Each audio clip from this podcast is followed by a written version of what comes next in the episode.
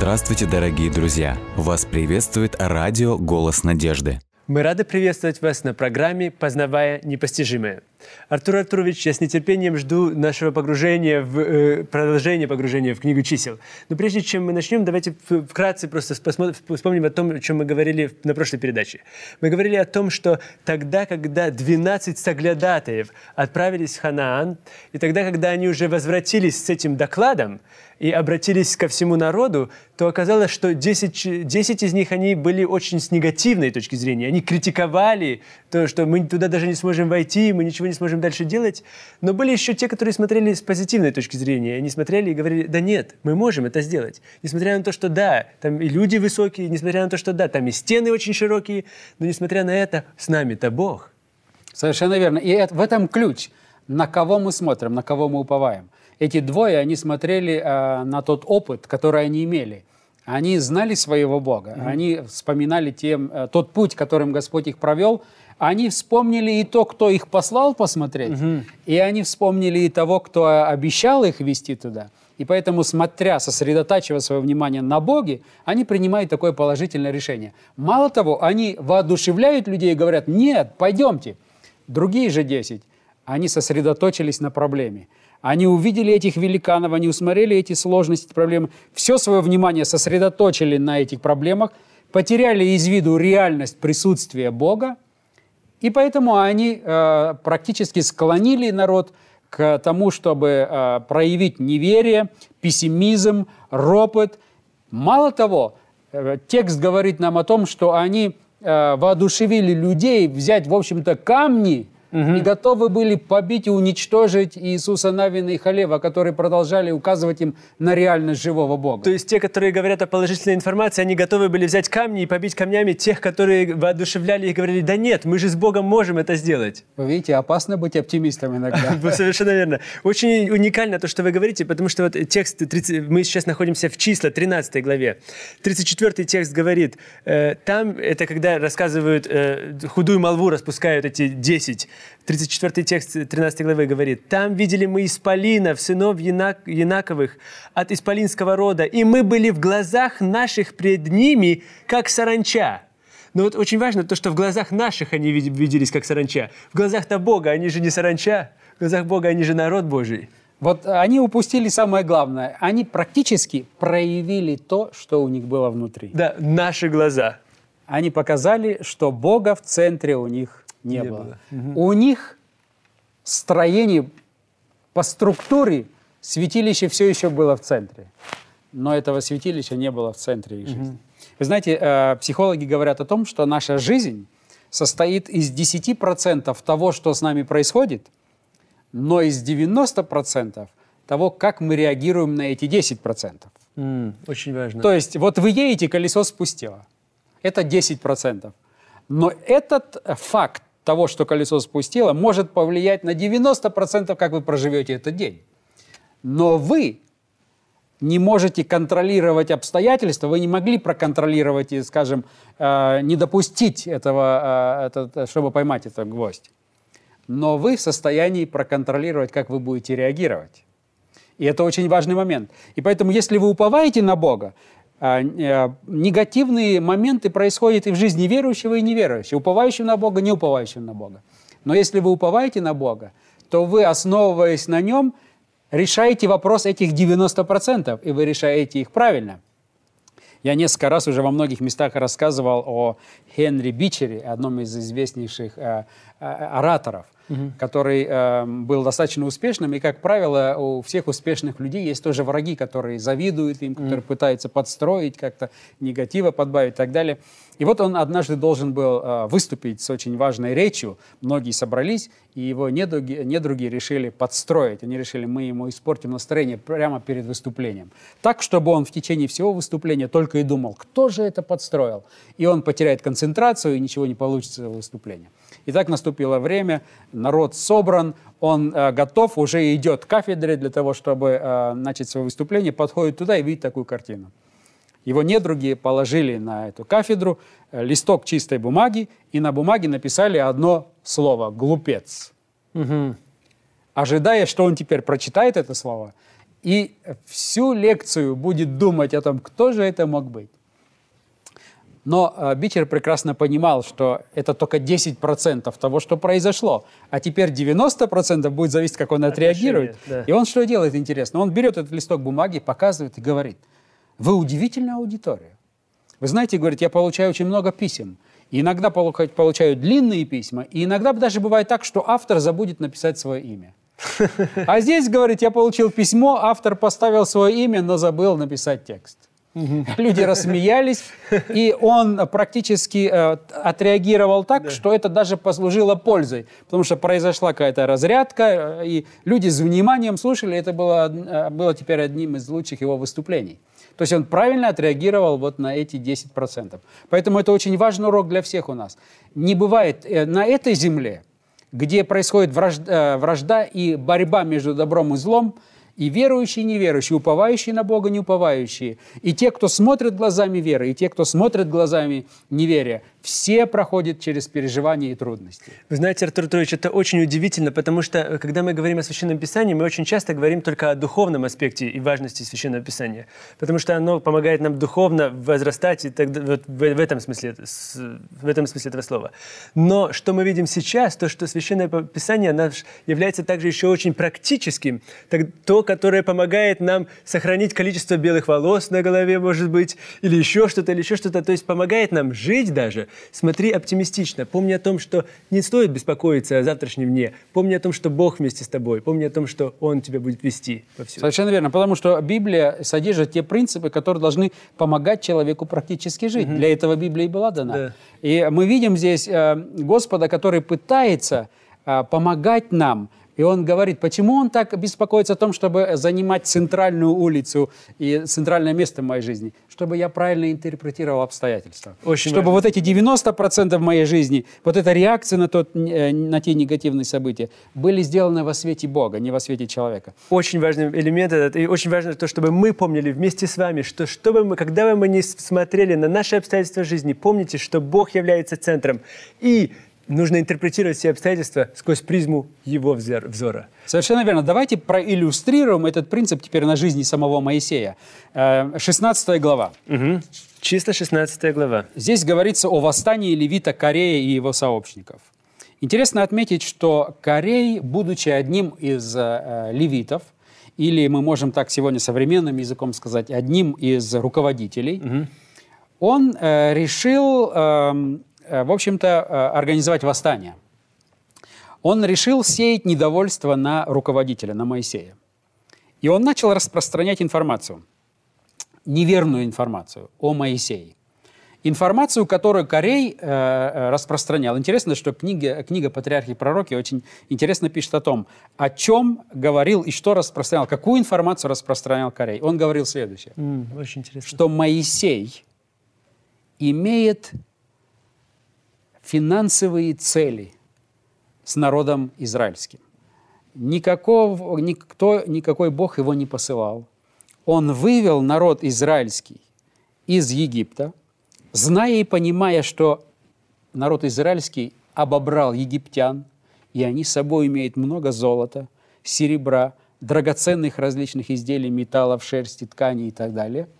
И задача Моисея теперь, чтобы нас всех погубить в пустыне и овладеть всем этим богатством. Представляете, какое обвинение было Моисею? Оно вообще не имело, ну, ни, даже и доли правды не было. Но вот эта Нелепое. ложь, эта ложь распространялась Кореям. И она распространялась так быстро, потому что люди очень любят слушать негатив. Если вы начинаете проповедовать, то э, вы можете рассчитывать на то, что буквально каждый будет рассказывать своему другу, писать, ты слышал, вот сегодня такая весть была. Никто этого делать не Да, будет. да, с- скорее всего, сплетни распространяются А если это быстрее. сплетня, то наш народ будет... раз- Но каждый, кто распространяет, является участником.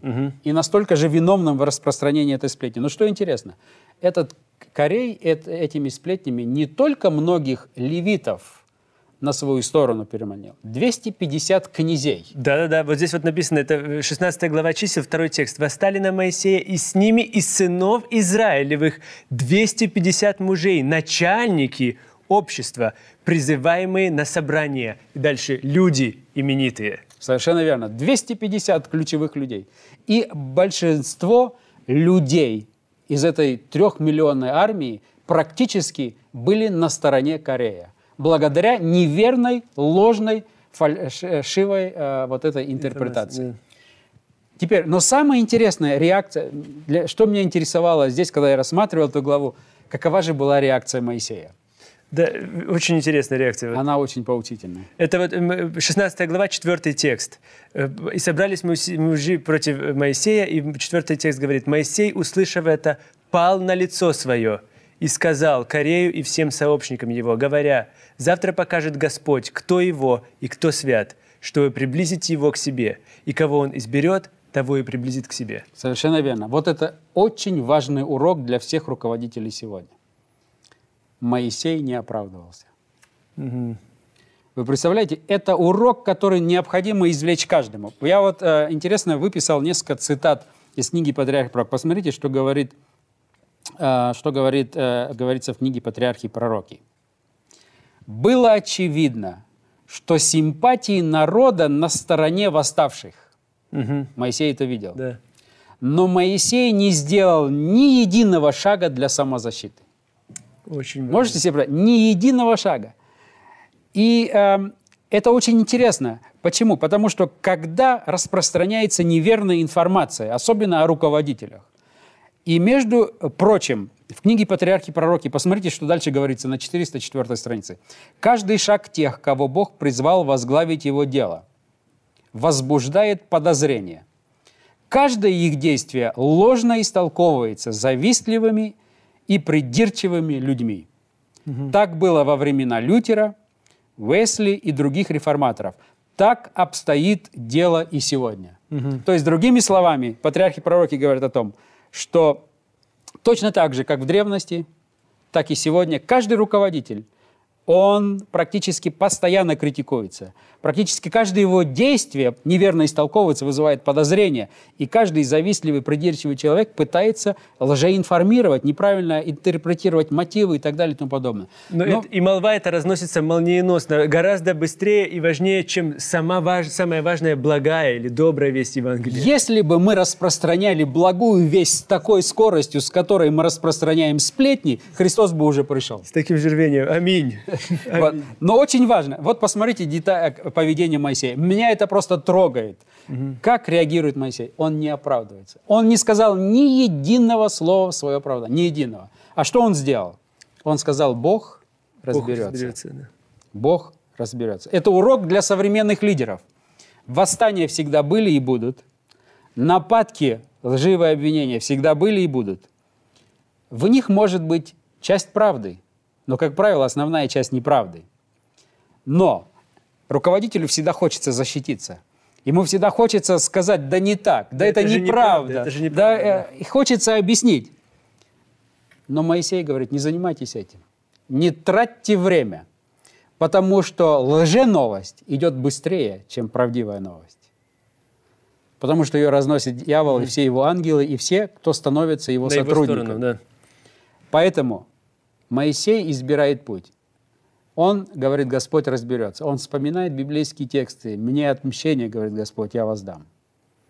И Моисей вообще не вмешивается, не оправдывается. Он думает, это дело Божие, пусть Господь и э, разберется. И интересно отметить, что Господь вмешался, продемонстрировал, показал и э, не только защитил Моисея, но, что очень интересно, защитил и Аарона. А если э, перейдете в 17 главу, например. Потому что восстание в Корее было против двоих. Угу. Против Моисея, Моисея и Аарона. Угу. Ну, скажем, ну, против Моисея что-то найти ну, практически невозможно было, правильно? Ну, да. Но это наикратчайший человек на земле. Да, да, да, это истинный, верный Божий слуга. Да, в той же книге чисел написано как раз об этом, что он был самым кратким, человек, Совершенно верно. человеком на земле. И все равно его обвинили, и так обвинили, что большинство народа поверило. Он не стал защищаться, Господь за него заступился. Но что интересно, Господь заступился и за Аарона опять. Хотя у того, к тому-то можно было придраться, да, из-за золотого э, истукана, который он позволил, и за восстание, организованное вместе с Мариам, и за сыновей Надави и Авиуда, и за многих-многих-многих других можно было бы придраться. Но Господь что делает в 17 главе? Через э, расцветший жезл. Более того, что очень удивительно, то что э, э, как раз говорится это в 17 главе, третий, э, третий текст. «Имя Аарона напиши на жезле левином, ибо один жезл от начальника колена их должны они дать, и положи их в скинии, в собрание перед ковчегом откровения, где явлюсь я вам. И кого я изберу, того жезл расцветет. Итак, я успокою ропот сынов Израилевых, которым, которым они ропщут на вас». То есть Господь заступился и за одного, и за другого. И не просто выступил, заступился, но он еще и даже его жезл Аарона расцвел, и этот жезл позже потом был положен в ковчег завета. Совершенно верно.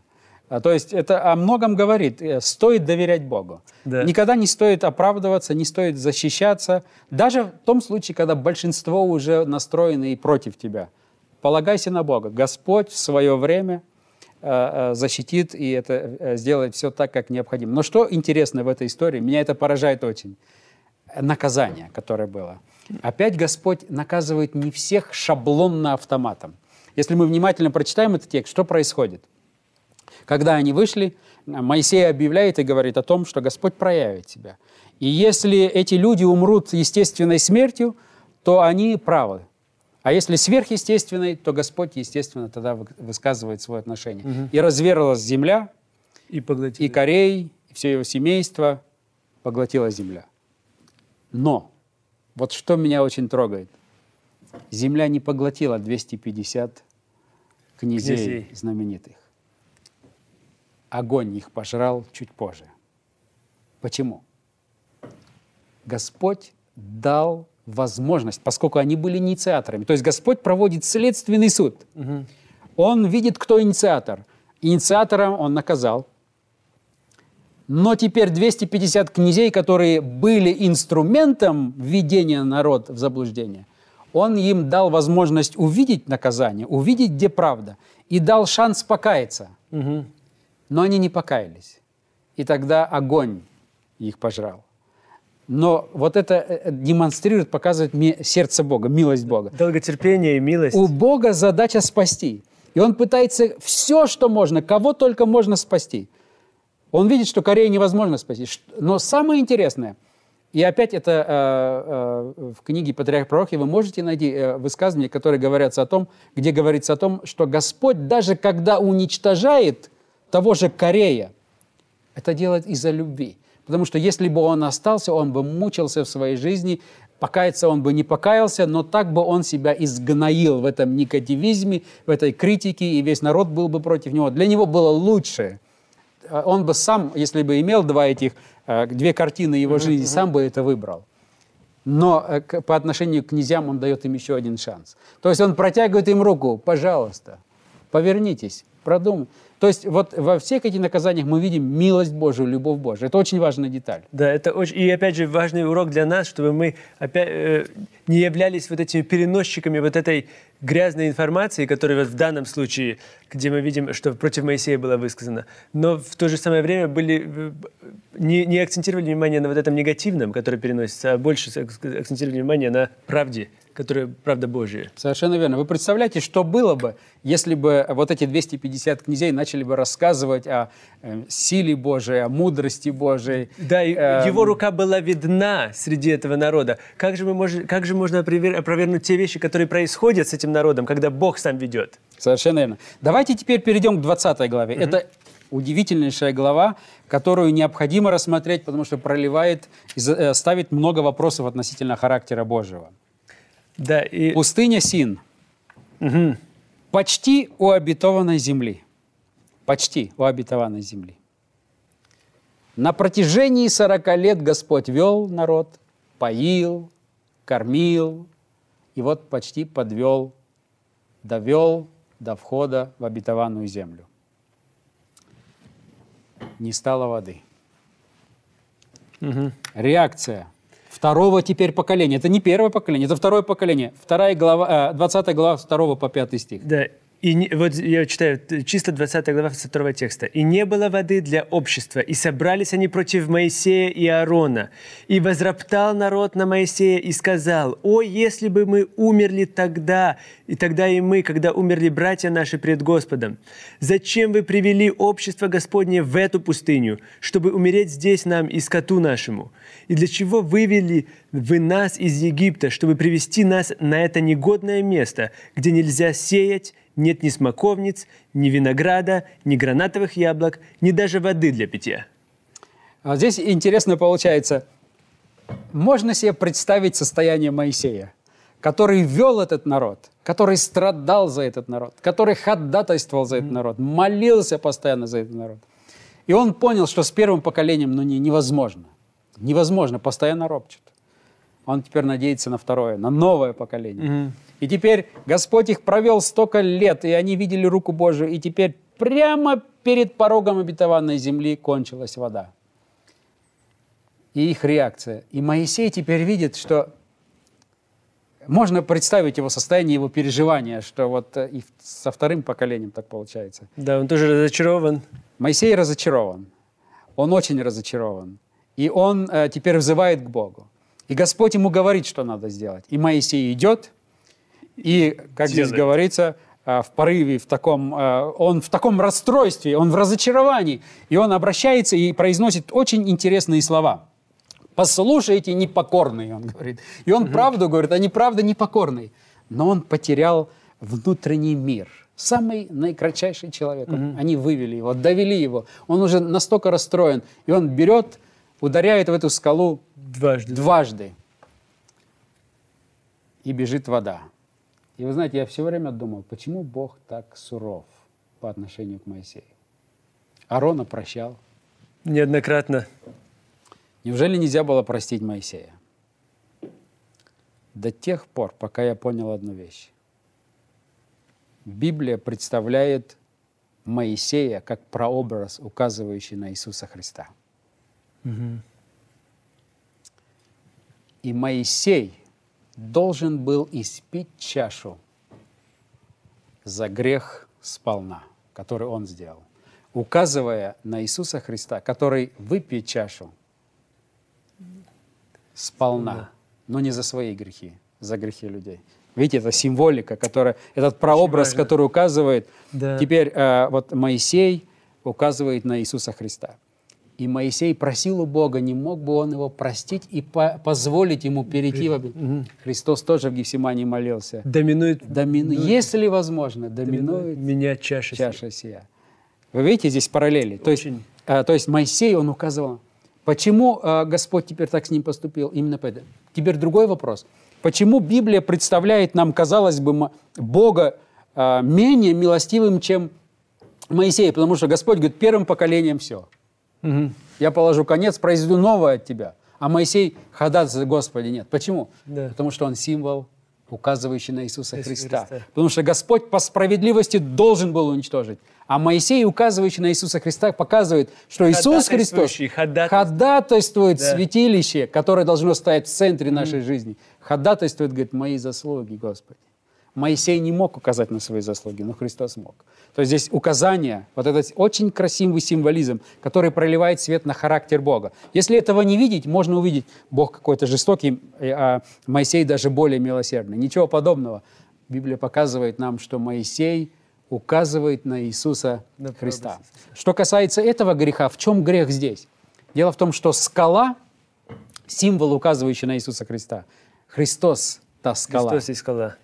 И Христос однажды, умерев, решает проблему греха. И ударив однажды о скалу, это символизировало смерть Иисуса Христа. Представляете, Моисей в порыве, в чем был его грех, он нарушил вот этот символизм, который указывал на Иисуса Христа. И теперь как будто бы дважды распинает Иисуса Христа. А его жертва однажды принесенная достаточно. Не надо было второй. И в этом особая, э, как бы сказать, сила вот этого греха, потому что он нарушил этот э, серьезнейший символизм. И э, Иисус Христос тоже представлен как вода живая. Да. То есть, и что интересно, он должен был не только ударить о скалу, он должен был один раз ударить, и он затем должен был воззвать к скале. Это символизм, что однажды Христос умирает, а теперь все мы через молитву можем просить прощения, и вода жизни потечет. Вот этот красивый символизм был нарушен Моисеем вот в этом порыве, и нарушилась вот, это, вот, вот этот вот весь символизм. Но э, мы э, чуть позже увидим, как Господь поступил с Моисеем, и мы увидим э, любовь Божию к нему и так далее. Э, но вот здесь очень важно вот это вот все-таки иметь в виду. То есть, то есть, когда мы смотрим на жизнь Моисея, это был прообраз или, есть, или образ э, Иисуса Христа. Он символ, символически он указывал на то, что с Иисусом Христом тоже произойдет. Именно, наверное, поэтому, когда мы открываем Евангелие даже, мы смотрим то, что история Евангелия, в, в, в Евангелие от Матфея, если сравнить жизнь Моисея и жизнь Иисуса в Евангелии от Матфея, если убрать некоторые детали, то можно увидеть, что они как будто бы совпадают идентично. Даже тогда, когда Иисус дает Нагорную проповедь, это как будто бы та же проповедь, которую Моисей получает, когда он заповеди Совершенно приносит. Верно. То есть это еще раз, еще раз подтверждает то, что вот как раз вы, вы высказали замечательно, то, что символизм Моисея – это указать на то, чтобы на, то, на Иисуса Христа. Да, Моисей – прообраз Иисуса Иисус, Христа. Да. И в этом свете необходимо видеть все, что происходит. Угу. И тогда мы начинаем видеть картину Бога совсем по-другому. Потому что Отец и Сын одно. То есть Бог и прообраз, на который указывал Моисей, это одно. И поэтому сердце, просьба Моисея – это и желание Бога. Понимаете? Вот это вот э, любовь, вот это, угу. которая здесь нам представляется. Замечательно. И опять же, Моисей – это тот, тот, тот, который ходатайствует постоянно об этом народе. Точно так же, как и Иисус Христос сейчас ходатайствует о, о, о своем народе. Удивительно то, что э, эти слова можно, наверное, повторить слова, слова Иисуса, когда сам Иисус сказал – вы исследуете Писание, ибо через них вы думаете иметь жизнь вечную, а они Аминь. свидетельствуют обо мне. С самой первой наносекунды до самого последнего крика победы в книге Откровения. Итак, мы очень рады, то, что мы вместе с, на, с нами исследуете Священное Писание. И мы вместе с вами сейчас продолжаем изучать, Еван... Э, продолжаем изучать Евангелие чисел, прямо прямом смысле этого слова. Благую весть в книге чисел. До новых встреч. Помните одно, что не хлебом одним – будет жить человек, но всяким словом, исходящим из уст Божьих.